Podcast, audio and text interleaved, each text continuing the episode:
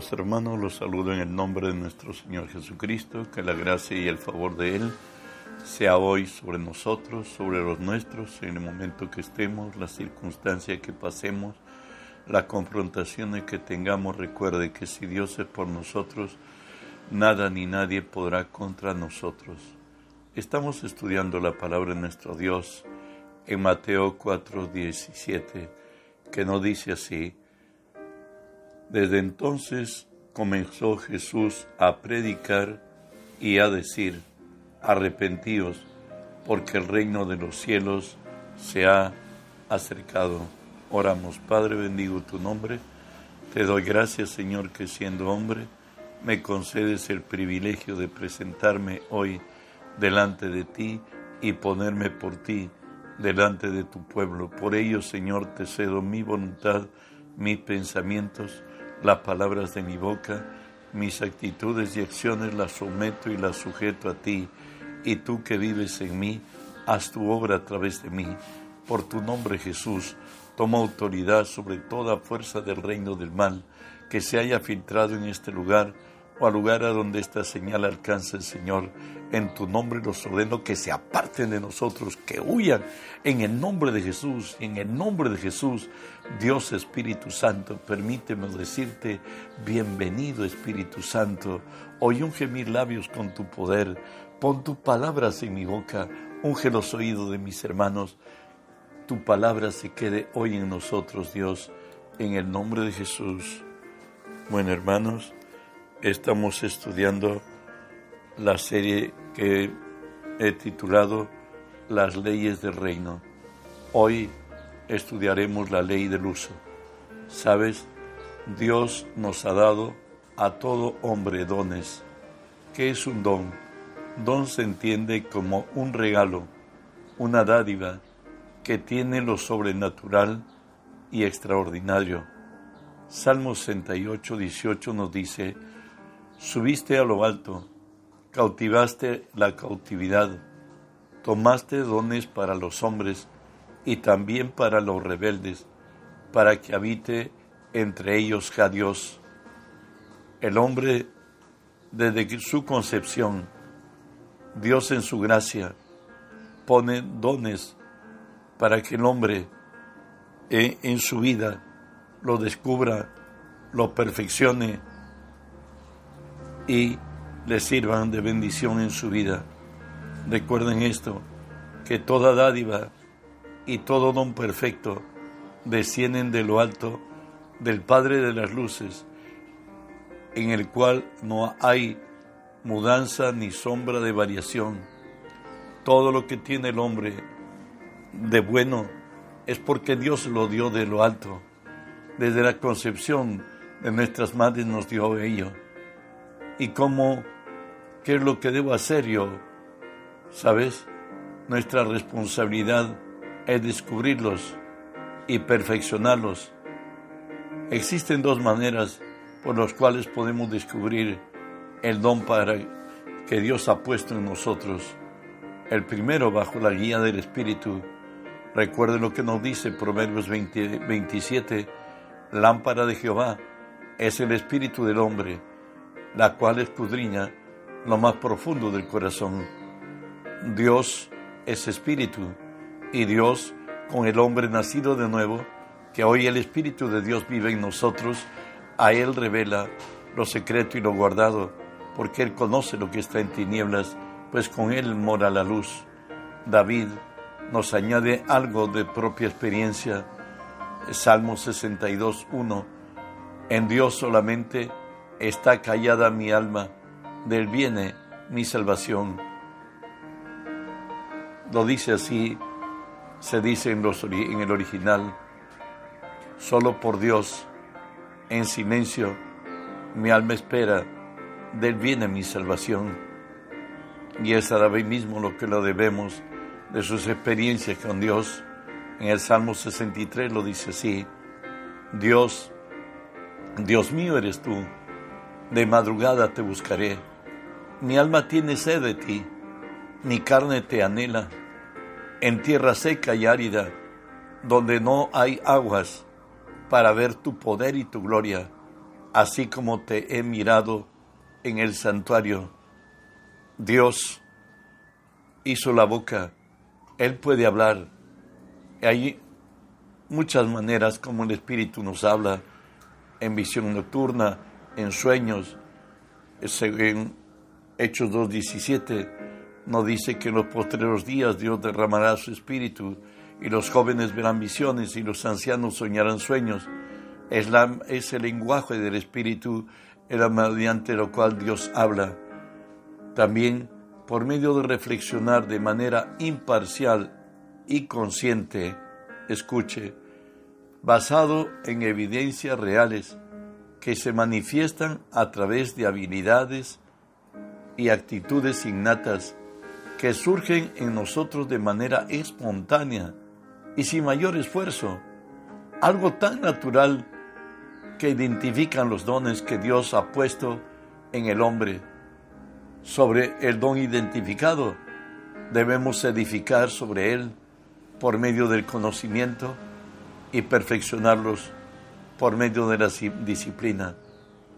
Eso es lo que está en Romanos 1, 19 y 20. Nos dice así, por lo que, lo que de Dios se conoce, le es manifiesto, pues Dios se lo manifestó, porque las cosas invisibles de Él, su eterno poder y deidad se hacen claramente visibles por medio de las obras hechas, de modo que no tienen excusa. En el, en el hombre va a aflorar innatamente qué es lo que tiene dentro de él, sea ciencia, sea letras, sea deporte, sea arte, sea danza, lo que haya venido a tu vida eso se lo dio Dios y tu responsabilidad es perfeccionarlo para la gloria de Dios, no es para la gloria nuestra. Y avanzamos. También repartió los dones a cada uno según su capacidad. Los, los talentos nos habla en Mateo 25, 15 al 19. A uno dio cinco talentos, a otro Dios dos a otro uno, a cada uno según su capacidad. Y luego se fue, luego se fue lejos. El que había recibido cinco talentos fue y negoció con ellos y ganó otros cinco talentos. Asimismo, el que había recibido dos, ganó también otros dos, pero el que había recibido uno, fue y cavó en tierra y lo escondió y escondió el dinero de su señor. Después de mucho tiempo vino el señor de aquellos siervos y arregló cuenta con ellos. ¿Sabes? La ley del uso está fundamentada en precisamente en esta parábola de los talentos, o sea, de la administración. ¿Qué hacemos con los que los dones que Dios nos ha dado, en el cual el amo distribuyó a los tres trabajadores a uno cinco, a otro tres, a otro un talento. A cada uno lo repartió sus talentos según sus capacidades de cada uno, capacidades que solo el Creador conoce. Por tanto, y solo, eh, solo Él está en capacidad de distribuir sus talentos como mejor le parezca. O sea, Dios no nos da porque yo merezco o valgo, sino porque Él es mi creador y Él sabe qué es lo que creó en mí y qué capacidad puso en mí para que yo sea un administrador de ello. Por cierto, el talento se define como la habilidad humana, innata o capacidad para destacar. También es descrito como la capacidad para desempeñar una actividad. Ejemplo de ellos es de los grandes futbolistas, cantantes, los que han alcanzado metas muy altas. Después de mucho tiempo, nos dice la palabra, vino el Señor y arregló cuenta con ellos. Pues hablaremos de lo que debemos de lo que el primero de los que hicieron reproducir los talentos. Mateo 25, del 20 al 23 lo dice así. Y llegando el que había recibido cinco talentos, trajo otros cinco talentos, diciendo, Señor, cinco talentos me entregaste. He aquí he ganado otros cinco talentos sobre ellos. Y su Señor le dijo, bien, buen siervo y fiel, sobre poco has sido fiel, sobre mucho te pondré, entra en el gozo de tu Señor. Llegando también el que había recibido dos talentos, dijo, Señor, dos talentos me entregaste, aquí tienes, he ganado otros dos talentos sobre ellos. Su Señor le dijo, bien, buen siervo y fiel, sobre poco has sido fiel, sobre mucho te pondré, entre en el gozo de tu Señor. ¿Sabes? Dios quiere que nos reproduzcamos, reproduzcamos los talentos que hemos recibido de Él. No que seamos conformistas y que siempre estemos en una continua reproducción de talentos, que seamos buenos administradores en otra. La ley del uso se ha hecho muy efectiva.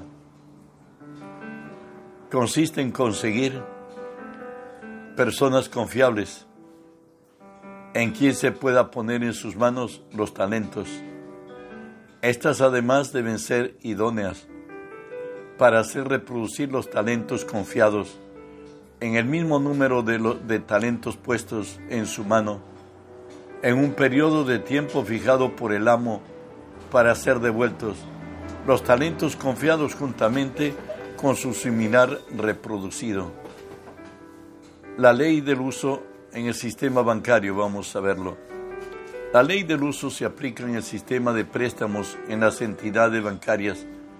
Luego de estudiar la factibilidad para concederle al cliente el préstamo por él solicitado, le fijan el porcentaje a honrar por el préstamo concedido, como también el plazo o cuotas a honrar para devolver el préstamo con sus respectivos intereses. Eso, y en el tiempo, bueno, los bancos son las entidades más fuertes y poderosas de la tierra. La ley del uso, aplicada en la extensión del reino de Dios, sería lo más fabuloso y tendríamos resultados en no muchos años de que el mundo entero sea lleno del conocimiento de Cristo. La ley del uso es la manera de evangelizar mayormente provechosa y exponencialmente más efectiva por la proyección que tiene en ella, reproducirnos en otro cada año, cada uno de los cristianos, para así cumplir la misión, la comisión de llenar la tierra del conocimiento de Dios, preparar el retorno de Cristo y cumplir el anhelo de la creación que gime y aún está con dolores de parto, esperando la manifestación gloriosa de los hijos de Dios. Esto lo alcanzaremos si aplicamos con rigorosidad las órdenes implantadas por nuestro Señor. Por tanto, nos dice Él, id y haced discípulos a todas naciones. Por cierto, a uno nos dio cinco talentos, a otros dos, a otros uno, pero todos tenemos talentos que administrar, ya sea materializando esto para ganar a cinco, para ganar a dos, o para ganar a uno en un año y hacerlo uno igual que nosotros. De ahí que Jesús, levantado en autoridad, Señor del universo, dice así en Mateo 28, 18 al 20, y se acercó y les habló diciendo, Toda potestad me es dada en los cielos y en la tierra. Por tanto, id y hacer discípulos a todas las naciones, bautizándolos en el nombre del Padre y del Hijo y del Espíritu Santo, enseñándoles que guarden todas las cosas que os he mandado. He aquí que yo estoy con vosotros todos los días hasta el fin del mundo. Amén. ¿Sabes? La buena y fiel administración consiste en duplicar el o los talentos entregados por el amo, donde al haber cumplido a cabalidad oiremos del Señor, buen siervo y fiel, en lo poco me has sido fiel, en lo mucho te pondré, entra al gozo de tu Señor. La actitud del siervo malvado al presentar cuenta de su administración. Mateo 25, 24 al 29 lo dice así. Pero llegando también el que había recibido un talento, dijo, Señor, te conocía que tú eres hombre duro, que ciegas donde no sembraste y recoges donde no esparciste, por lo cual tuve miedo y fui y escondí tu talento en la tierra. Ahí tienes lo que es tuyo. Bueno, la sentencia para el siervo malvado que escogió el, talento es esta. Mateo 25, 26. Entonces respondió su señor y le dijo, siervo malo y negligente, ¿sabías que ciego donde no sembré y que recojo donde no esparcí? Por tanto, deberías haber dado mi dinero a los banqueros y al venir yo hubiera yo recibido lo que es mío con los intereses. Quítale pues el talento y dale al que tiene diez talentos, porque al que tiene le será dado y tendrá más, y al que no tiene, aun lo que tiene, le será quitado. Mas el que no había hecho uso del talento, recibió. A quien enojado dijo quitarle pues el talento y darlo al que tiene diez. Es la actitud de Dios.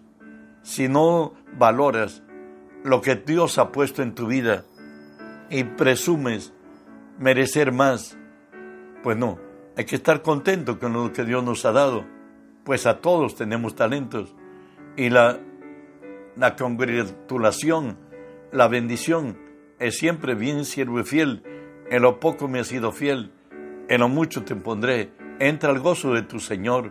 Lo fue al de cinco, lo fue al de dos, y si es el de uno, también lo será igual. Pero no seamos negligentes. Usemos lo que Dios nos ha dado. ¿Sabes qué? Todo lo que tú no usas te será quitado. Eso lo dice Marcos 4:25. Pero al que tiene, se le dará. Y al que no tiene, aún lo que no tiene, aún lo que tiene se le quitará. En la Segunda Guerra Mundial, con los prisioneros de guerra mayormente en el territorio judío, por los nazis se hicieron experimentos con sus víctimas. Inutilizaban sus piernas o brazos al inmovilizarlos, uniendo el brazo con el antebrazo con ventas imposibles de ser liberadas, luego de un año quedaban inválidas para siempre de manera similar hacía con los miembros inferiores, los dejaban cojos. También, si una máquina no lo usas, lo perderás. Así también las habilidades, los talentos, que no lo usas, lo perderás. Que Dios haya ilustrado tu mente y tu corazón. Dios ha repartido dones a los hombres es menester descubrir los dones que el Señor nos ha puesto. Sabemos que ya es por el Espíritu o a través de una reflexión racional consciente donde va a fluir de nosotros naturalmente lo que Dios nos ha dado. Y eso que Dios nos ha dado debemos perfeccionarlo a través del estudio a, buscar lo más alto y a través de una disciplina muy férrea alcanzaremos ser mejores y posiblemente superiores que muchos. Igual la ley del uso, si nosotros la aplicamos ahora como cristianos, si cada año nos fijamos no en ganar multitudes, sino cada quien a ganar uno, ganar dos o cinco, según los talentos que Dios te haya dado, y hacerlo como tú, discípulos igual que tú, para que el año que venga los liberes y ellos vuelvan a hacer lo mismo, y en pocos años el mundo entero será lleno del conocimiento de Dios como las aguas cubren la mar.